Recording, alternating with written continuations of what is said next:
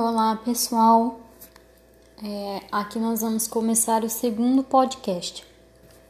Nesse segundo podcast, eu quero destacar alguns autores que defendem né, o uso da história infantil na formação de crianças dos anos iniciais e educação infantil.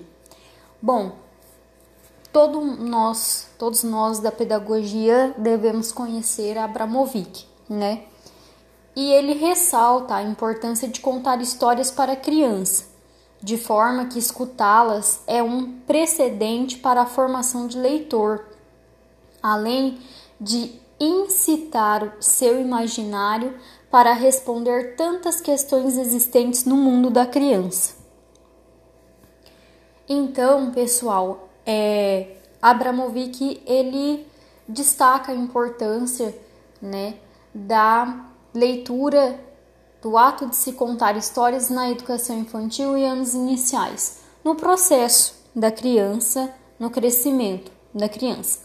Porque é, é com esse ato na infância que nós temos o início de um adulto leitor, né?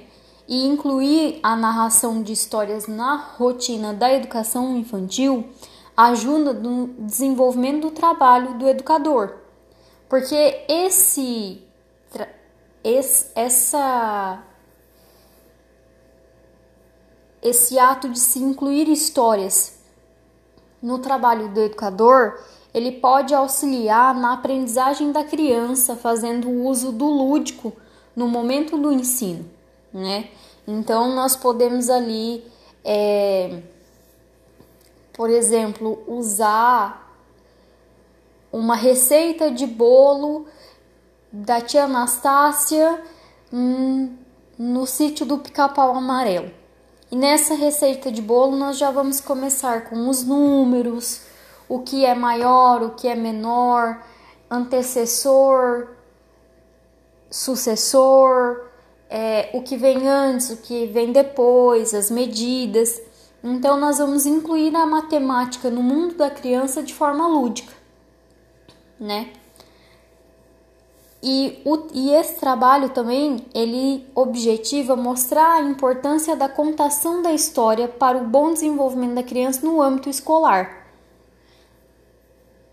É, as, a importância das histórias, assim como sua relação com a aprendizagem e os cuidados que os professores devem ter para prepararem o antes e o momento e o depois da contação de histórias. Ou seja, eu não posso é, simplesmente pegar um livro e contar aquela história, porque vai ficar uma coisa muito abstrata ao mundo da criança.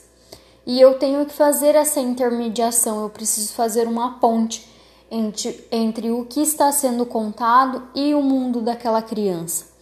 Né? Eu tenho que mostrar a ela as cores, os sabores, é, o mundo dela que ela está começando a descobrir o que é o mundo, o que deve ser feito no mundo, né? E nós podemos desenvolver o lúdico, a imaginação, é, a indagação das crianças do porquê isso, porquê aquilo, como que eu posso resolver esse problema podemos começar com a união entre as crianças, né? A aceitação do que é ser igual e o que é ser diferente. É, podemos evitar muitas vezes o preconceito na construção da criança, né?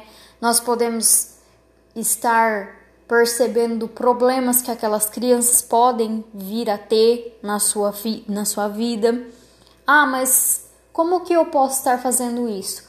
Bom, pessoal, se nós lermos uma determinada história e pedirmos para que aquela criança retrate a história na na folha sulfite através de um desenho, às vezes ela pode ali expressar um problema do cotidiano dela, né? Pais alcoólatras, dificuldade na aprendizagem e etc.